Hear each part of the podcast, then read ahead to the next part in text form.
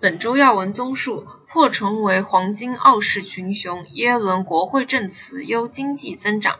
在这个中国的青春佳节里，外围市场却依旧阴云密布。德银去年大亏六十八亿欧元，引发欧洲股市大地震。人们纷纷揣测，德银是否会成为下一个雷曼兄弟？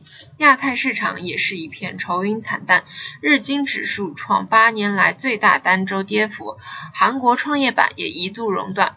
美国方面，耶伦国会证词成为市场关注的重中之重，股市亦随着对其。讲话的深入解读而大起大落，在这样避险情绪日渐浓烈的环境下，黄金独领风骚，创七年来最大单周涨幅。跌入谷底多时的油价，也终于随着欧派减产积成定局而重燃希望。